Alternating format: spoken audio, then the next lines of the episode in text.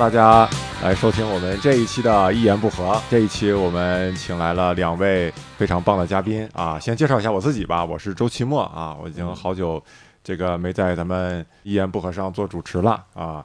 然后我们今天请来了两位嘉宾，其实也不用请啊，就是 一找一找就来，自己就来了。啊。一个是石老板，哎，大家好，哎，还有一个是令狐冲，哎大家好，哎，嗯。冲哥好。嗯，嗯。谢谢大家收听我们这期节目，啊到此结束了。到此结束。哎，好，啊，我们这期想聊点什么呢？就是想聊点这个情景喜剧的问题，因为这个还跟我们喜剧演员还挺沾边儿的，嗯对吧？嗯嗯主要是国外的很多呃单口演员，他最后从业的方向就是拍一部情景剧，或者是演一部情景剧，嗯，是吧？对啊，所以这个还跟我们关系挺大的。情景喜剧可能是我们每个单口演员都离得比较近的一个艺术吧。所以我我也是比较好奇啊，你看嗯作为啊、呃单口演员，你对喜剧的一些结构啊，就是相对是比一般的观众了解一些的，对吧？嗯？嗯然后你的笑点，包括你能你欣赏的笑的笑点的类型、梗的类型，可能也会不太一样了，因为有些嗯东西笑点对你来说可能是太太沉浮或者那种东西啊，就是比较平淡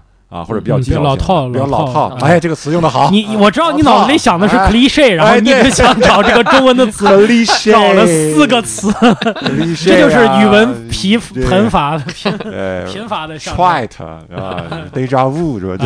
这这这不 deja vu 说出来。了哇，这这次都出，，cheesy cheesy cheesy cheesy 啊，所以我也比较好奇，嗯。比如说你们二位，嗯。你们心目中最喜欢的一部情景喜剧是什么样的嗯啊？是什么？哎，先说一下吧，因为所谓的严格意义上来说，情景喜剧啊，它应该是指室内的那哎，种对，室内布景带观众录制的那种，对对吧？嗯对对，但其实现在这样的情景剧已经很少了，少，所以呢，我们基本上一现在说情景喜剧，基本就是指喜剧了，带一个只有你是这么指啊的，只有我是这么指你这个 一下这个我我就代表拉的我就太我就代表一般了 呀。那一般说来呢，对对对对，你是一般班长啊。我，是一般，挺好的，啊哎呀，所以就是。带情景的喜剧嘛。嗯。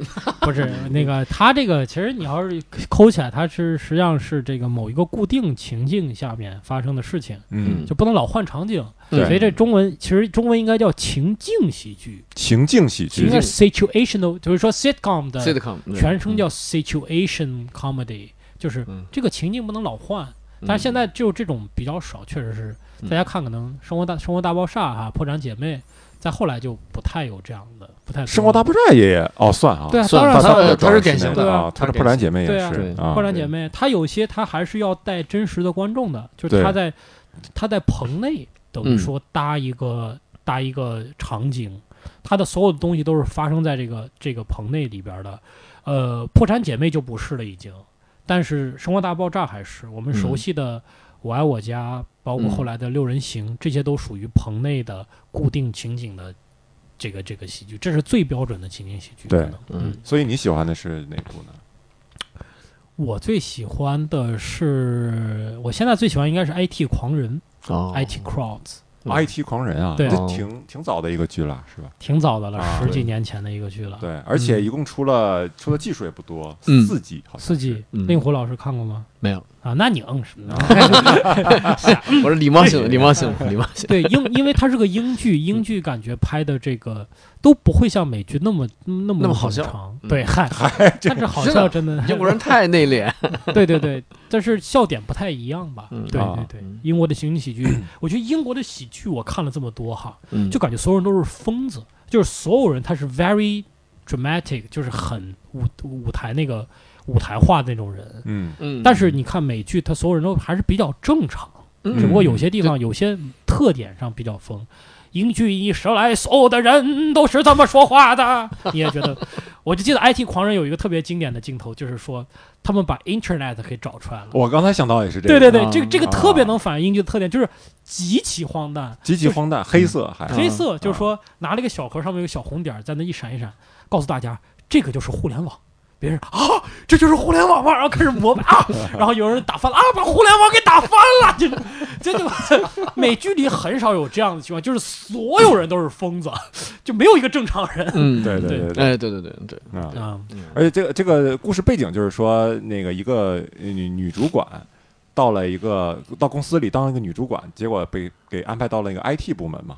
然后他手下有两个那种呃两个员工，然后都都挺属于的那种技技术宅，技术宅，嗯。两个技术宅在那里，然后给呃给别人的建议永远都是给给同事的建议永远都是有没有重启电脑。啊。啊，有没有重启电脑。Never turn it off and turn on again. Never turn it off and turn on again. 对。对，嗯，那你哎，那你觉得那个 Office 怎么样啊？你不是还挺喜欢那个英剧的那个 Office 英剧办公室那个。英剧对哦 Office 哦 Office 美剧是吧？对我我更喜欢美美版那个啊 Office，对，也也也也挺好的吧？你觉得那剧有啥特点？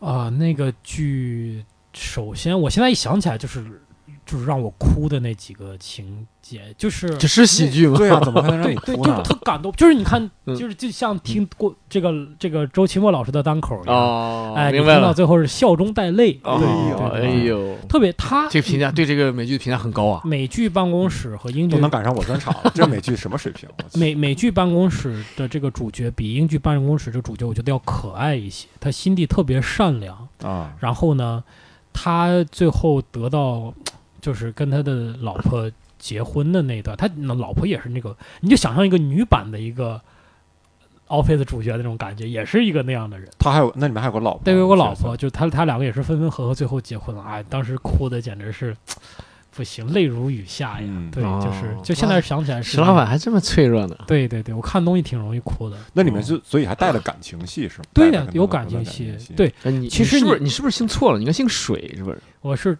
很很多人都说我是贾宝玉的后代。嗯，不是，你应该姓水，啊姓水不也是兰州大姓吗？水是兰州大啊，水军义，对啊，水军义兰州人啊。说起兰州人呢，嗨，哎，呃，我觉得美剧人物关系更更饱满，更这个每个人更丰满一些，然后他塑造的人物比英剧要多一倍，就是他很多都是主角。对啊，大家可以也推荐大家看一下，这个也算是也算是推荐。就第一个，我觉得不推荐大家看，因为可能会觉得有一点闷。就是 IT 狂人嗯 IT 狂人我不太推荐，这是我个人最喜欢。但是你要是让我推荐一部的话，我其实推荐美版的 Office。嗯，对，嗯其实你会发现英剧有一个特点，就是它呃比较挑人嗯，啊，对对就是对，比如美剧，你比如说《破产姐妹》啊，嗯。或者是说《生活大爆炸》呀，你放出来以后，大家都会大部分的梗都会 get 到，对，嗯。就会觉得啊，这个这个只不过是你你觉得好笑不好笑的原因。嗯，对。嗯。但是有些英剧呢，喜剧那个梗一出来，你就会觉得这是梗吗？就是有的不不愿意看的人，对吧？不对不是，他他就觉得这个这个这个太奇怪了，对太奇怪了这怎么能所以这个这么玩这个是文化的差异，嗯对对一个是平民文化，一个是贵族文化。对。嗯对，然后包括跟那个 IT crowd，呃就是 IT 狂人差不多的，有一个也比较怪的剧，英剧叫呃布莱克书店，那个也挺有意思的，嗯哦对，也大家也可以去看一看。对而且他的主演也是一个朱那个爱是我单口演员最喜欢的 Dylan 一个 Moran 是吧？Dylan Dylan Dylan Moran，哦这是我最喜欢的一个单口演员，是那个爱尔兰人，对那个爱尔兰人，他哥是 Bob Dylan 嘛，Dylan。Dylan 嗨嗨，David Bowie 啊，是吧 这个对他总感觉喝醉酒一样。我我我感觉哈，我如果能做到二十年后我的单口能达到那个水平，我就很满足了。你二十年后单口能达到那个水平，但是你的酒量绝对达不到那个水平 哎，我最近酒量哎，你就对，你先先先开始吧练喝酒，啊啊。最近可能石老板见的投资人比较多啊，练酒量。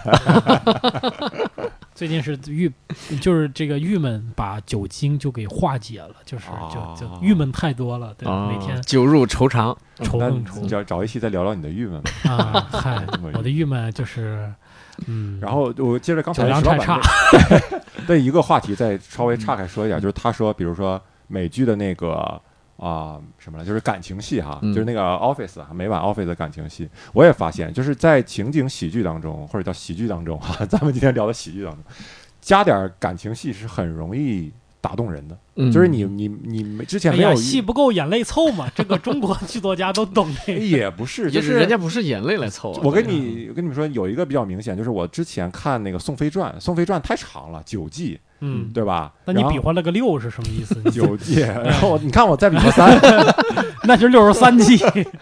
就是我后来都是挑着看的嘛，啊，嗯也很非常经典的一个剧，没有看过的大家可以去看。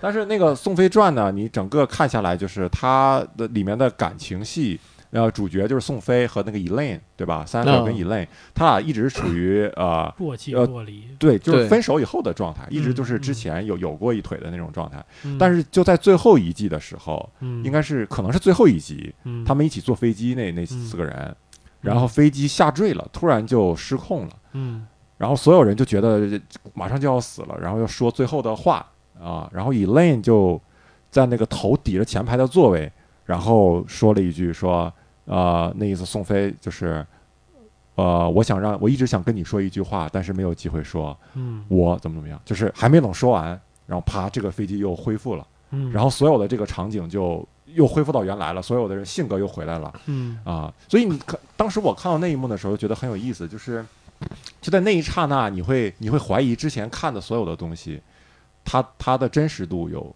就是你会感觉哦，原来那么喧嚣、喧嬉闹的那个那个表面下面，你你原来是每个人，就是感觉你突然把前面的所有的场景赋予了一些意义，嗯，你知道吗？一之前就觉得啊，他们就是在纯粹的闹，纯粹的闹，纯粹的闹。只有在那一刻，他说：“我一直有句话想跟你说。”你突然意识到，哦，他们是就是相当于是有感情的，他们是是有很丰富的情感，他们在那个外表之下一直有一个，比如包括以泪心里一直有一个情感的一个一个内核。他有一个一直对着宋飞有感觉，但是你就会你再回顾，就感觉很唏嘘，就感觉这么多这么多季以来，就如果你带入到人物当中，就感觉他们一直在闹在闹，但是他的心里的那个感觉一直没有说出来。嗯就当他一直没有通过喜剧表达，只有通过最后那一刻表达，嗯嗯所以那一刻我觉得挺感人。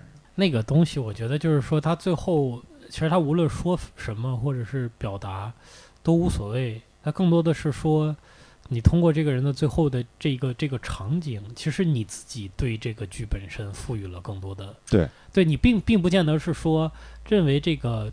这个编剧他之前都是有有有所这个设计，对其实也并不，就像就让我们回过头来，就是就是我不知道你们是怎么看六人行的，就很多人都是看完第十季最后一集，嗯然后回过头来看第一集，回过头来马上看第一，我就是这样看的，然后就感觉哎，好像每一个场景就就就说，哎，因为你是之前都看过一遍，再看过一遍看看过一遍。看过啊整个看过一遍以后，回过头来看第一，就是没看懂，第一遍没看懂，就没看懂啊。啊，就没看懂啊，没有字幕，嗨，啊，感觉看多了以后，你自己对这个剧，对每一个人，就感觉你注入了很多的情感。对。嗯我觉得这是情景喜剧带给我们的东西，就是由于它的，当然现在不会了，当时就是这种情景喜剧，由于它单集的制作成本低，它可以拍好长时间。现在无所谓，现在是冰与火也可以，就是投资大了嘛。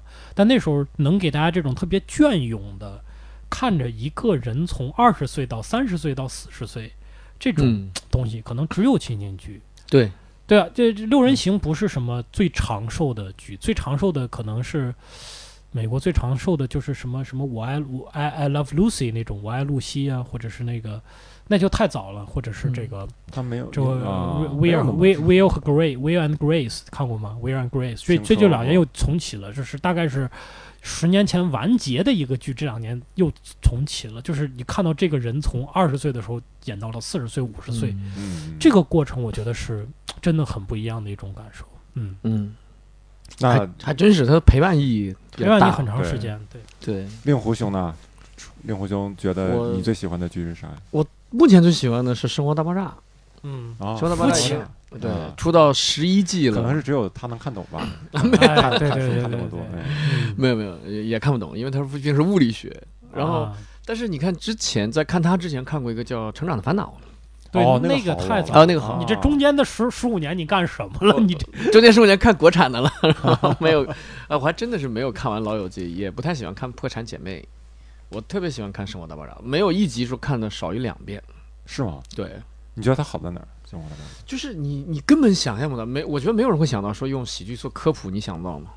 而且是那么艰深的物理学知识，走进科学呀。嗯，那真是喜剧，喜剧做科普吗这都比较少了，没有他他这种成系统的，而且他做嗯了十一季就十一年了呗。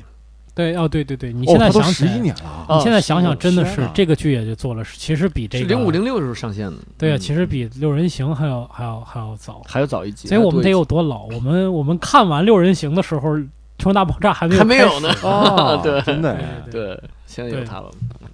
特我觉得特别好，他那个剧，就是除了就是做科普，你觉得他对做科普？啊呃，第一你在里边真学到了一些科学知识吗？没有，我我主要学到了一些英语单词，有一些就是你你平常学不到的单词，它在里面有啊嗯。这这是一个就是佩，首先佩服他的地方，其次就是他的角色设计特别好。嗯嗯，就他，我觉得他每个人物小传在在创作之前，他的人物小传就太鲜明了，就大家性格就是冲突太强烈了。嗯，然后一帮那儿的，然后搬来一个美女，一个一个文盲美女，这个就特别有意思。就我觉得那个《生活大爆炸》，我虽然看的不多啊，嗯我觉得第一季特别逗，啊然后后面就看的少。其实第三季和第四季最逗，我是觉得他最最牛的一方是那几个人都是都是能归在一个类别下，对就是都是技术宅但是他居然能在这个技术宅的下面再分再分类每个人的性格还不一样。然后还有嗯鄙视链，比如说我是还还有鄙视链，对，有一个是他是硕士吧，工程师是吧？有一个工程师对，嗯，然后别人都还有 doctor，他是 Mister 对。对还有大学之间的鄙视啊，你你你只不过是那个这个是我觉得挺厉害的，就是 他就是我觉得创新就在这儿，因为如果你写一部剧的话，正常可能是说，哎，我这个人物性格差别越大越好，嗯，最好是不同的职业，对。嗯对吧？不同的完全不同的性格在一起碰撞，特别的刻板啊，对。吧？这个人物就是这样，但是在那里面，他他他这个微妙的东西掌握的对，而且他设置在加州理工这个真实的院校里面，这所学校就是以这个注重物理出名，嗯，就哪怕你在这儿念商学院，你也得学二十六个学分的物理学。他啊，他是说那个背呃背景是在那个学校里，那个对还是说加州理工不不是那个布景在学校里是吧？背景就是这几个人都是啊加州理工的青年教师，嗯啊啊还讽刺挣的少之类的，特别有意思。嗯但是你说他后面的那些剧都是那会儿那几季都关于什么呢？因为前面是关于他们的一些什么，就是人物性格已经出来以后，嗯他后面都拍一些啥东西啊？嗨，后面也有些扯淡了，包括什么女硕士勾引他们啊，然后为空军做一些秘密项目啊。嗯嗯，嗯，确实是从第五季以后笑点就不那么好了。这也是做情景剧的一个一个比较难的地方。对，因为但是他现在又开发了新剧，你到后面的时候，你必须得不停的去加一些外来的元素对。对啊，制造一些新的冲突。我觉得他可能就是十一季、十二季就会完结，但是他现在出了就出了一个小希尔顿，就是讲讲那个 Sheldon 小时候的事儿。Young Sheldon，啊，对然后最近一集好像还有这个埃隆·马斯克又来客串了一下 对，就说这个我我大概看了一眼，就是说这个埃隆·马斯克现在这个火星计划什么 SpaceX 是无意中看了小 Sheldon 小时候的一本笔记，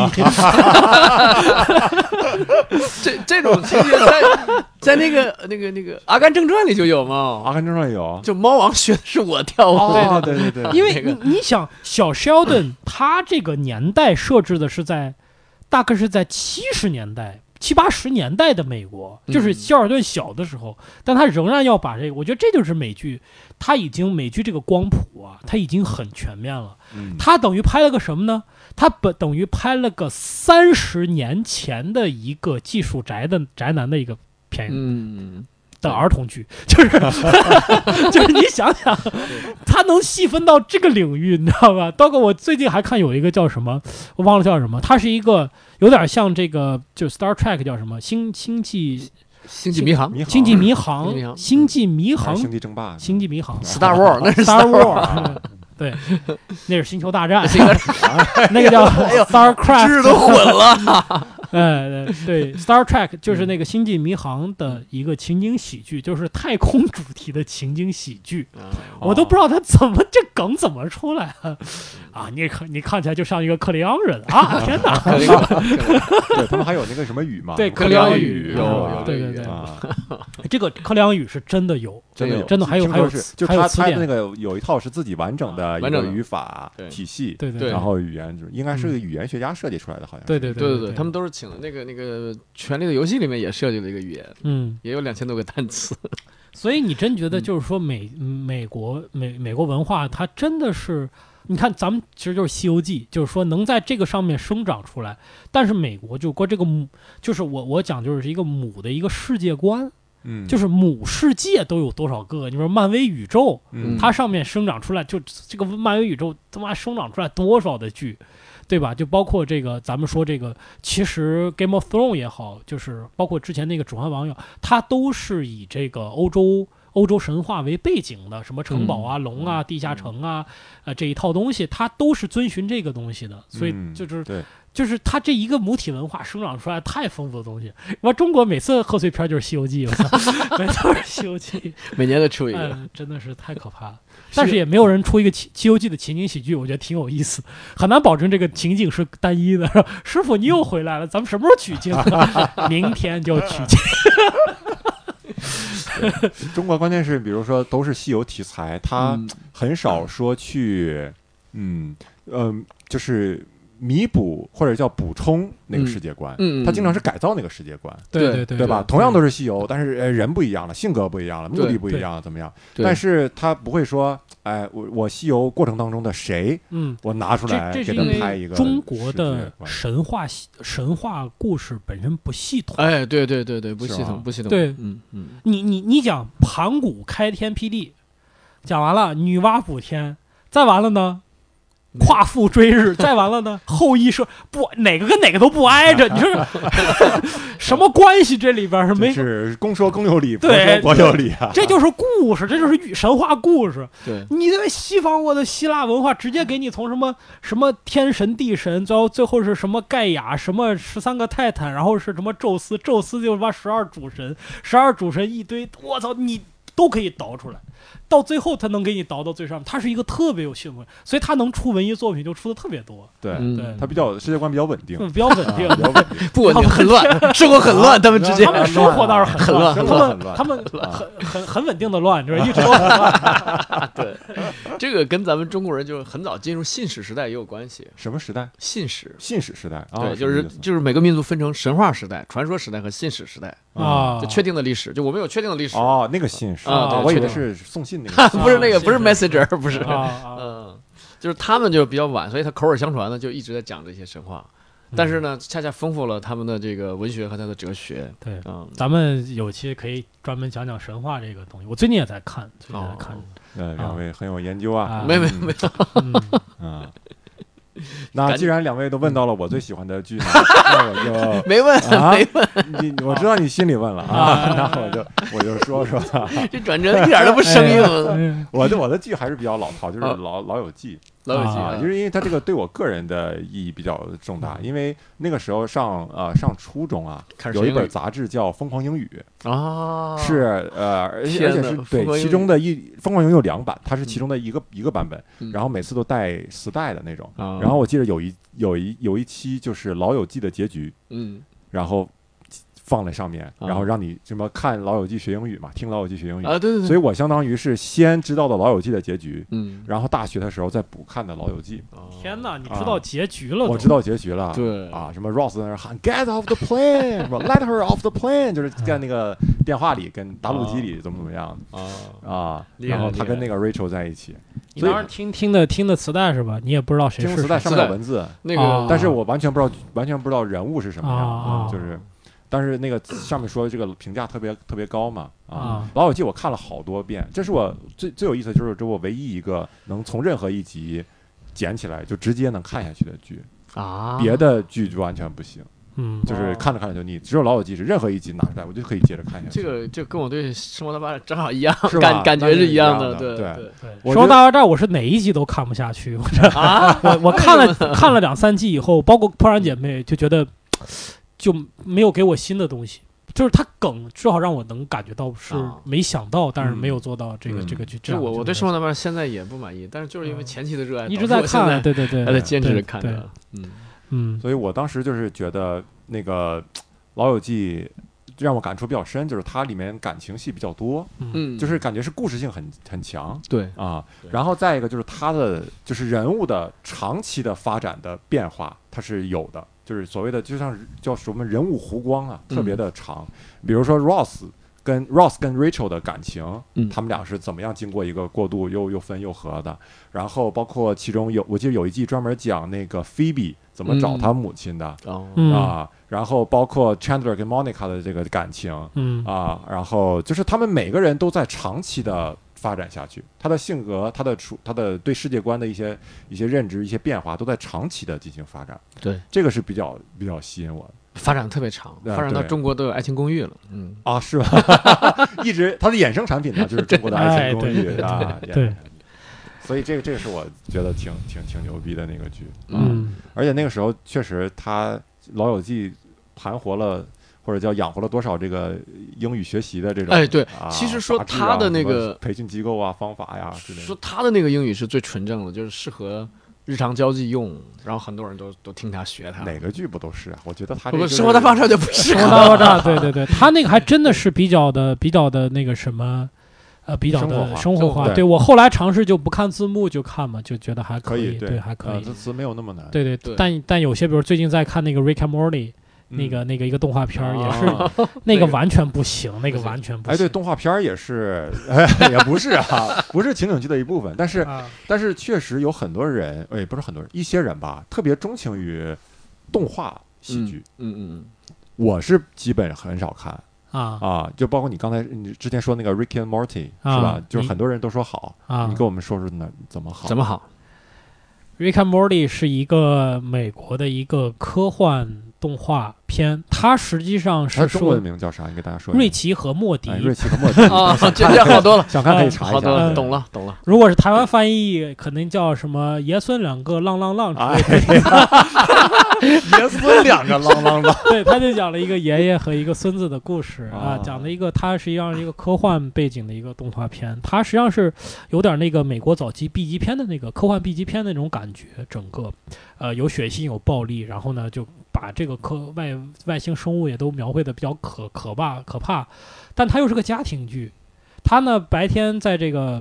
桌子上大家吃吃完早饭，就是在这个美国一个普通家庭里面吃完早饭，然后这个爷孙两个就就展开宇宙级的一个冒险。所以就是说，他最后这个剧特别巧妙。所以说，我觉得这个剧的最大的内核就是说，还是在说家庭关系，啊，嗯但是他把它放到到这个宇宙的一个背景上面去，就是他们在某个冒险的情况下，两个人爷孙两个的冲突，突然一下，其实就是因为。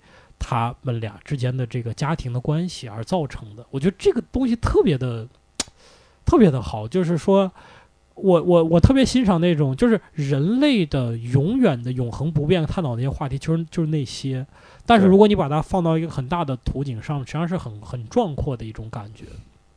就以前有看过一个，当然那个小说呃不是多好啊，但是就是刘慈欣老先生，就是写这都老先生啊了，老先 写的这个《三体》的作者，他就写过一个叫《乡村教师》啊，他的大意就是说，呃，来了一个外外星飞船，决定是不是要把这个这个地球消灭掉。他怎么决定呢？就是随机取样这个地球上几个人，然后问他们一些问题，就问他们呃这个什么这个热力学第二定律是什么呀，嗯对吧？然后这个什么什么叫惯性定律啊，什么叫这些东西？如果答不上来呢，就证明这个地球的这个智力水平不够，这个行星的智力水平不够，就要把它消灭掉。答得上来呢就保留。结果呢就恰好选到了这个乡村教师教的这几个乡村的学生，嗯然后这个老师呢是这马上就要快死了，就绝症。他但是这个乡村教师呢，就特别负责，最后一堂课给学生教这些这个牛顿的经典力学、爱因斯坦的相对论。讲完以后呢，他可能就死了。但这几个人就被特别巧的被选中，然后呢就替地球回答了这几个问题，免免于地球来来受到这个迫害。其实这个这个故事想想就有点儿就有点儿有点儿假，但是我觉得类似吧。确实有点假，因为科幻嘛，对，科幻 这科幻有点假就是就是，但是就是说，他的很小的一个细微的情感，他放到一大放大到宇宇宙上一个图景上的时候，你就觉得很有意思。嗯就总是每一集，他到最后，Rick and Morty，他都是探讨家庭关系，你都可以回过头来反思你自己，嗯，就觉得这很有深度的一个东西，就建议建议你们看一看。嗯嗯哦，那不看了，这这么有深度，这不看嗨了。嗯对我之前看过，就是有人一个说法，就是他也是呃教你怎么看小说，那个教你怎么看读文学哦啊，像专业像教授一样读文学。然后那个作者就是说，世界上所有的故事，所有的电影都是一个故事。嗯，他他是这么说，都是一个故事。那个故事的本质就是说，你和世界的关系嗯啊，嗯所有的都是你和人人和人的关系，人和世界的关系，对都是这个东西。对，之前我就刚之前在读的一本书叫叫《千面英雄》嘛，啊啊，你知道知道这本书吗？就是一个讲什么的？它讲编剧是一个嗯他其实是不是讲编剧，但是很多编剧从中受益。他这个人是一个比较神学家，对。就比较神学家，他比较神，比较神，比较神，比较神话。比，较神，比较神啊，不是特神经。啊。他呢比较神话学家，比较神话学不是比较神。然后他就是说，在全世界范围内搜集了大量的神话故事，他发现都一样。嗯，不管什么民族，不管什么民族、嗯。什么时代，神话故事有一个惊人的相似之处，嗯。他就把这个相似之处就写出来就写出来了。对，乔治·卢卡斯看完了这本书，就写了《星球大战。就》。写了《星球大战》，沉默了，流泪了 就就写了《星球大战》，啊啊！就说完全是一样的对，完全这个故事是一样的，就是你看都一样。对对对，你不管是包装什么样的外壳啊，对对科幻啊、现代啊，包括嗯。过去很多故事的内核都是一样的。一样的，对对啊，对。都是呃那么几个经典的那几个人物的原型、故事的原型。对对对，啊。对所以你看，有的编剧书就是告诉你。几十个，不是三十几个、二十几个，什么经典故事原型或者人物原型，没错对吧？嗯。有一本书是四十五个人物原型，对还有三十个经典开头而，对经典 开头之类的，嗯就这种，大数据写作电影，对对你就是发现人类写了这么多、这么长时间、这么多年、几千年、几万年的，就就还是这些东西啊，几千年啊，所以我我觉得就是不要怕俗套，我们有时候也在写一些东西啊，不要觉得这东西故事情节俗套，故事情节肯定俗套，嗯你不可能在故事上面再再有什么突破了，你你你你很难的。但是你你的细节对白，包括人物的某一个关系、某一句话，这个地方可以很做做很多的文章嘛，对不对？嗯你这个同样的故事，你放在十年前，放到现在，放在你你自己的家庭里，放在别的国家，可能都不一样。但是这是细节上的不一样。嗯，嗯嗯情景喜剧里还有一个那个就是分类比较细的啊、嗯比较小的一个分类，就是有那种专门讲单口演员的，嗯，对吧？不知道你们看没看过？而且好像现在今年我觉得挺多的，今年有好多关于嗯单口的，对，最近正火的那个，最近正火有一个叫什么什么什么夫人，什么夫人，了不起的麦瑟尔夫人麦瑟尔夫人，，The Marvelous Mrs. Maisel，对。啊，这是一个押头韵，嗯 嗨，，M M 是嗯吗？，M M M Marvelous Mrs. Muscle，哎对还真是三 M 三个 M，这是一个口罩品牌，讲的就是麦瑟尔夫人怎么创立三 M 口罩的故哎事，对然后顺便成了一个单口演员。对啊这戏里是主角了，在那个纸牌屋里面是这个我看了一下大概的剧情，呃，介绍我没看这剧啊，好像是新出不久，就是说我说看了，你看了，我看了，你看了，你觉得咋样？我觉得很好大。概什么样的剧情？给大家说，它剧情是正剧，实际上甚至是惨剧。她上来就描绘她生活多么的奢华，多么棒。嗯但是呢，她丈夫就下班时间就想做个喜剧演员，结果她讲不好就偷段子。她丈夫偷段子，她丈夫偷段子啊，她达到了她丈夫去哪儿演，她都在底下记录观众笑几次，你有哪个包袱抛早了，哪个抛晚了，什么什么，有点技术大数据分析那样子。就丈夫突然间跟她说我要离开你了，因为我跟秘书我俩好上了。然后她就冲到她丈夫的酒吧，把演员推下去之后抢过麦克风。她问她说为什么这么优越的生活，他要离开我？这么好的身材，他不要了。然后他开始讲，观众就笑。然后那酒吧老板就惊了，就觉得他真的是脱口秀天天才，然后天才她成了一个对他适合干这行脱口秀演员对，是吧然后他？第二天他脚醒了，他不干，你你让他干他不干，他说我是阔太太，我不干。结果到了下午发现，他住这房子是他公公的，公公说你俩有离婚，房子我就收走。他又冲上舞台就讲为什么我的公公要把房子拿走，然后又又开始讲，这太牛逼了，啊直接对直接抓到了当口的真谛是什么？对对对对对，就生活的破碎，my life，对对对，他就说他说我的生活支离破碎，就是然后他说。酒吧老板就记忆说：“哎，这都是好素材。”他说：“什么好素材？他妈这就是我的生活，支离破碎的生活。”我说：“对啊，就是因为你的生活支离破碎了。”嗯，就这样，每集到最后他才讲一点点。哎呀，这样我们以后招聘新演员，是不是得去什么孤儿院呀、下岗女工哎招待所容易出好呀，容易出好演员。大家给大家讲讲你们的生活。你你们想错了。如果他一直在那底层的话，他已经习惯自己，他都觉得自己可悲了。那我这个们去证姐们儿是因为他的奢华生活不保了，你知道那？我们去股票交易所门口找一找。哎，对对对，这个差不多。对对对，我这也是一直生活在底层啊！你看我这，没有，啊，所以你讲不好你哪有啊？啊？你曾经的英语老师。嗯，嗯，我也我也想奢华一把然后对我的单口可能有点帮助。反正嗯反正他最后上台的时候，我就感觉，就是如果你不愤怒的话，你真做不了脱口秀。嗯他就是愤怒，再加上喝点酒，冲上舞台，嗯，没稿子就说为什么？为什么他要离开我？就因为他那个傻叉秘书连嗯铅笔都不会削，然后名字又那个特别的那个可笑，等等等等等等，他就讲，观众就不停的就鼓掌，嗯挺牛逼的。嗯嗯，他这个让我想起什么呢？我看过一些呃当国外单口演员他自己做的那个就是访谈啊，嗯。呃，别人访谈采访他，就是有的演员他上台上开放麦之前，他没有形成段子，嗯嗯，他是他觉得哦他知道我今天要说讲什么话题，哎对，上去就是讲。嗯。讲，比如说呃多几十分钟啊，当然已经成名的演员嗯。上去就讲几十分钟，然后几十分钟下来嗯，再挑一下今天我讲的东西当中。哪有哪些可以形成段子？可以形成段子？我下回再把它挑出来，再单讲怎么样？这个真牛逼！嗯哦，是。我也会，我也做过，但是我最多讲两分钟，就 即兴讲不了几十分钟。就我今天讲这个话题讲了两分钟，哎，也就我倒觉得，那个太难了，我倒觉得我可以试试。你可以试试，你可以试试。因为什么你以前不是吗？不是不是，我我就是帮人主持。你像我有的段子是我帮人主持一个活动的时候，啊，临场，我在活动现场临场想起来了。我后来想，哎，我回到家之后发现，今天比如说这个这个观众这这一点笑的挺好的，我以后把它摘出来作为作为表演的，就是纯脱纯脱口秀的时候用。嗯，呃，没有想到的，就在那个在主持这活动的时候，根本没想到还能出一段子这种。但是你那个是属于在已已有的，你要知道已有的要说什么情境之下哎额外生出来的那些那些对啊分支一些什么啊分支的那种感觉。对，那他这个就是直接就是硬硬硬上去说，对，我觉得这还是生活阅历。就我我觉得我们的生活底子不够厚，就是我也想表达一些观点，但是我表达就比如说我其实想这么试的一个段子是说，就是我们两个之前去那个呃去那个上海那个相亲角录节目那个事儿，嗯其，实我挺感慨的。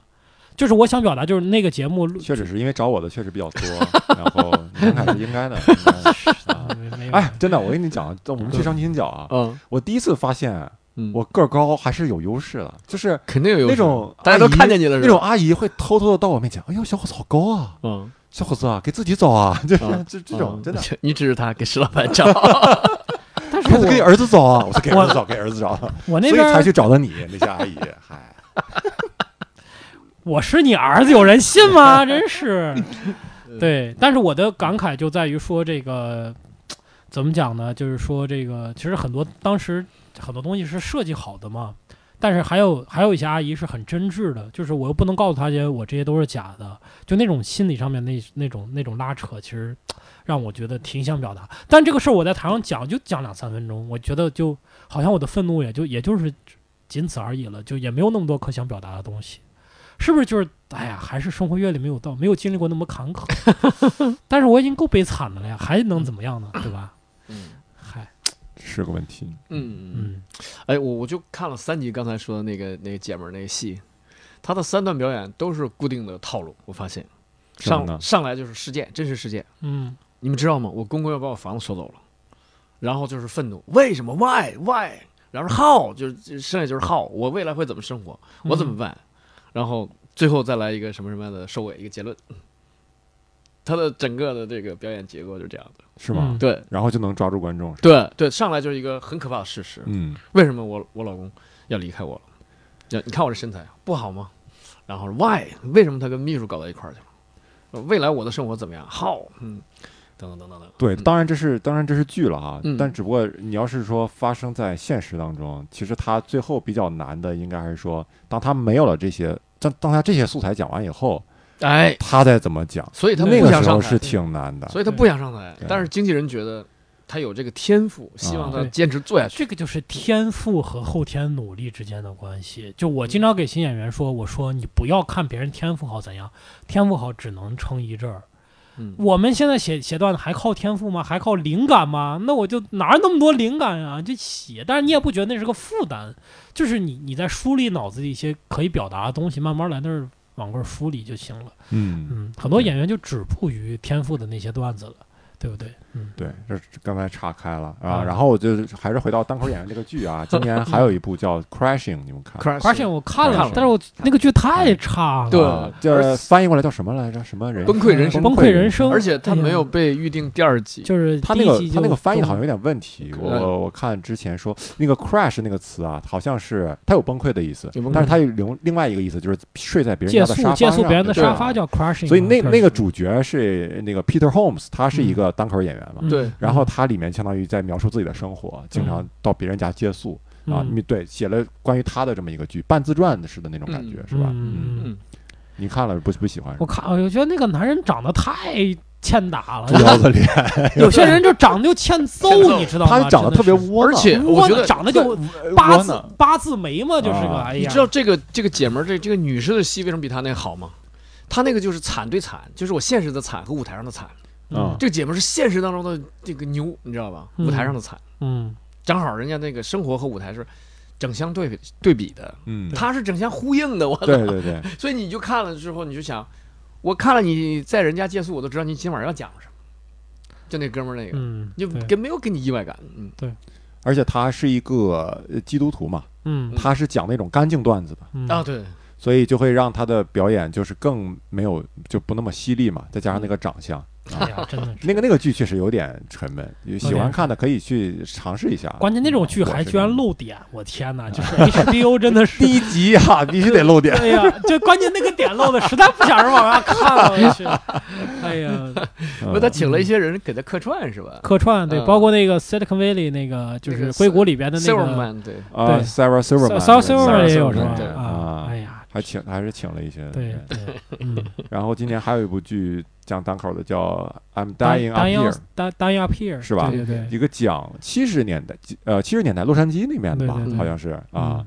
他跟那个你你说的那个那个那个女的那个剧挺像，就是他的时代都不是现在，那那是五十年代的，对50年代五十年代纽约，嗯，这个是七十年代洛杉矶。嗯。就是我觉得这种剧很很很厉害，就是他会舍得去，因为他的布景服装上得花很多的投资，我觉得。对对，嗯他得营造当时的那个气氛啊，嗯那个那个场景啊。然后这个剧就是说讲一帮单口演员嗯在一个酒吧里啊，他们也不算个俱乐部，在一个酒吧里经常演出啊。然后你从他们那个里面就能看到，呃，七十年代那个单口刚呃兴起吧，七十年代末八十年代初应该是慢慢兴起的一对对对，个时间，对慢慢兴起的一个时间。嗯然后那里面就是啊、他们比如说有人要去选角了，比如说什么什么金夜秀或者什么一个嗯秀啊、要去选角，然后他们就开始那些人开始争啊，你你你这个排位有好，比我这个好，我这个排位不好。嗯就那个时候，一个秀对于他们来说是特别非常的重要。非常重要。这其实很多都提到了，包括最近的那个电影，就是那个《The Big Sick》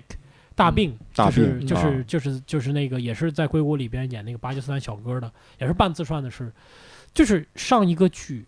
上一个参加一个喜剧节，对他们的人生真的是天壤之别。嗯。包括最早，我也推荐大家看一下汤姆汉克斯主演的叫《Punchline》，要 punch line 对啊。头条笑料也是。特别年轻，嗯。对，那时候非常年轻，讲单口喜剧演员，就是说这个这个选角导演坐在底下，他们这些人要选出一个上金夜秀还是上什么签约，那真的是就是那个剧就到最后就是谁上台都不一定，就你连上台的机会可能都没有。你在那个俱乐部里演了十年，你可能连最后人来了，你连今天晚上上台演出的机会都没有，这很嗯残酷。是哦，这个姐们儿系列讲到了，她为了她丈夫上台，天天给那个酒吧老板做好吃的，贿赂人家，让她丈夫提前一点儿的时段对对对上场。对嗯别别，你要说是因为美国俱乐部很多是晚上十二点一点才开始表演，对，那时候你再上场，你根本也练不出段子来，就是嗯就没有什么观众也，都是对他鬼酒鬼。他们有那种好的场子，不好的场子，啊，对对对根据时段来的。对啊而且那时候警察就是那个时候的纽约警察，就在场外转悠。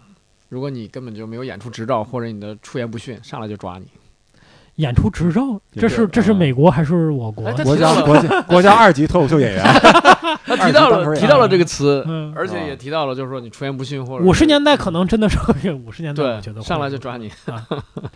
对，所以我们现在做喜剧的环境多么宽松啊！大家千万不要抱怨。大家不要抱怨，不要抱怨。啊，好，那我们今天啊，就是大概聊了一下吧，啊，嗯。这个呃情景喜剧，或者也不叫情景喜剧了啊，喜剧的一些事儿，啊，然后 我们这个节目不就是聊？呃啊，这个到到最后呢，有个小环节就是回答嗯。观众提问嘛，嗯。啊，有一个观众好像问了我问了我一个问题，就是说我最喜欢的电影是哪一部？嗯。啊，最喜欢的小说是哪一部？嗯。啊？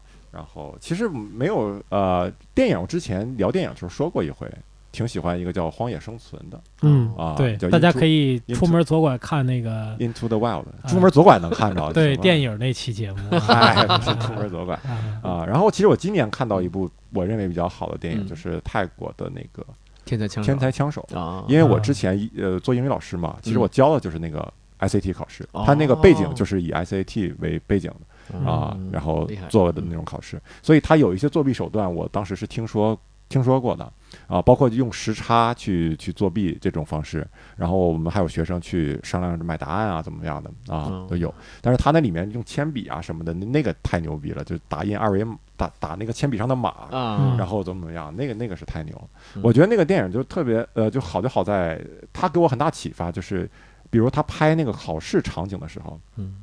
一个普通的考试场景能拍的那么动人心魄，啊，就让你跟着他紧张。对，然后就我感觉给我在单口上都有启示 启发，啊。就是说你你怎么样去把一个细微的东西，呃，挖掘他的情感，把人嗯带到那个情景当中，让他跟你去体会。嗯。你可以是大事儿，也可以是小事儿，没错，都可以达到同样的效果。没错。啊，其实中国传统的，你你发现没有，评书就这个结构，嗯。是吧？对他一定要抓住你，对。对。要不然就没法讲。嗯，然后我觉得还还有好的一点就是，它里面那个探讨的东西挺多的，其实。对。阶级上的不平等，呃，对，人天生智力上的不平等，对。啊，到底什么你什么样是不是是智力是是智力的不平等去对抗财力的不平等。财力的不平等，嗯就各种不平等。嗯。然后包括什么是原则，嗯。什么是背叛嗯。啊，然后你该坚持什么，不该坚持什么啊，包括后面结尾的一个一个反转嘛，对。一，个黑化嘛，其实都我感觉都都挺棒。然后他探讨的呢，关键是还不那么生硬，很好的都给你融到了整个的剧情里面。嗯啊嗯然后，但是有些人抱怨他那个结尾太太伪光正了，对对，我觉得还行，因为我可能是因为觉得那个那个那个价值观我是认同的，他嗯结尾的价值观我是认同所以我就觉得那个结尾还行。对结尾其实也可以更探讨，嗯比如说他俩商量再干一票，那也就厉害了。呃，然后还有一个就是小说啊，小说呃也没有什么，或者书哈、没有什么能挑出最喜欢的。我也我可以说一个我最近呃刚读的一本，我认为是我今年读到最让我感动的一个书，就是啊、那个单口演员 Louis Anderson 写的书，叫《Dear Dad》，亲爱的爸爸。你是多喜欢路易安德森？我见人说六遍，哎呀，啊，我说一遍，这是另外一个演员。这本书就是说他写给他爸爸的好几封信嗯啊，他爸爸那个时候已经是去世了。啊啊，，他为什么要给他爸写这个信呢？就是这本书让我特别感动，或者就觉得特别呃替替他为他难过。就是说，他从小他他爸爸酗酒特别严重，打他记事儿起，他爸爸就酗酒，然后打他妈。所以他为什么要写这个书呢？就是说他一直想追问一个事情，就是我爸爸到底爱不爱我？我爸爸为什么会这个样子？就这个事情是困扰他一辈子。然后后来就是他爸死了以后嘛，他就是到他爸坟前啊，就去读信啊，怎么样？最后他就得出一个结论，就是说我爸是应该是爱我的，然后我也爱你，爸爸。其实这个这整个这个书最让我感动的，不是说他跟他爸爸的这种什么情感啊，或者怎么样。其实到最后，他也我感觉是没有办法百分之百确信他爸爸到底有没有爱他。但让我感动的、难过的就是说，他一直想摆脱这个事情，这个事情对他太太难了。就是他他爸已经死了，他追问这个问题对他爸已经没有任何意义了。但是对他来说特别重要，就是他这辈子如果不把这个问题解决了，他这辈子都过不好啊，因为他一直是这样的一个压抑的一个状态，就是包括他在别的访谈中说嘛，就是他有一次上台演出之前想自杀嘛，就是他已经是很严重的，就是从小这种经历对他的影响是特别严重。然后他跟别人说，说是我在台上去讲那个喜剧的时候，大家都觉得啊好好笑，就觉得喜剧是轻松的。但是说你知道吗？我讲的时候，我的内心从来没有那么轻松啊，这个是特别让我就是感动的一个事情。所以这这是一本好书。那我们今天的节目就到此结束了啊，嗯欢迎大家啊继续关注我们这个一言不合。致谢，谢谢。感谢，好啊，那我们下期节目再见啊。Hey, yeah, I wanna shoot, baby, shoot. Ooh, How you doing, baby? No, not you. You, the bow-legged one. yeah. What's your name?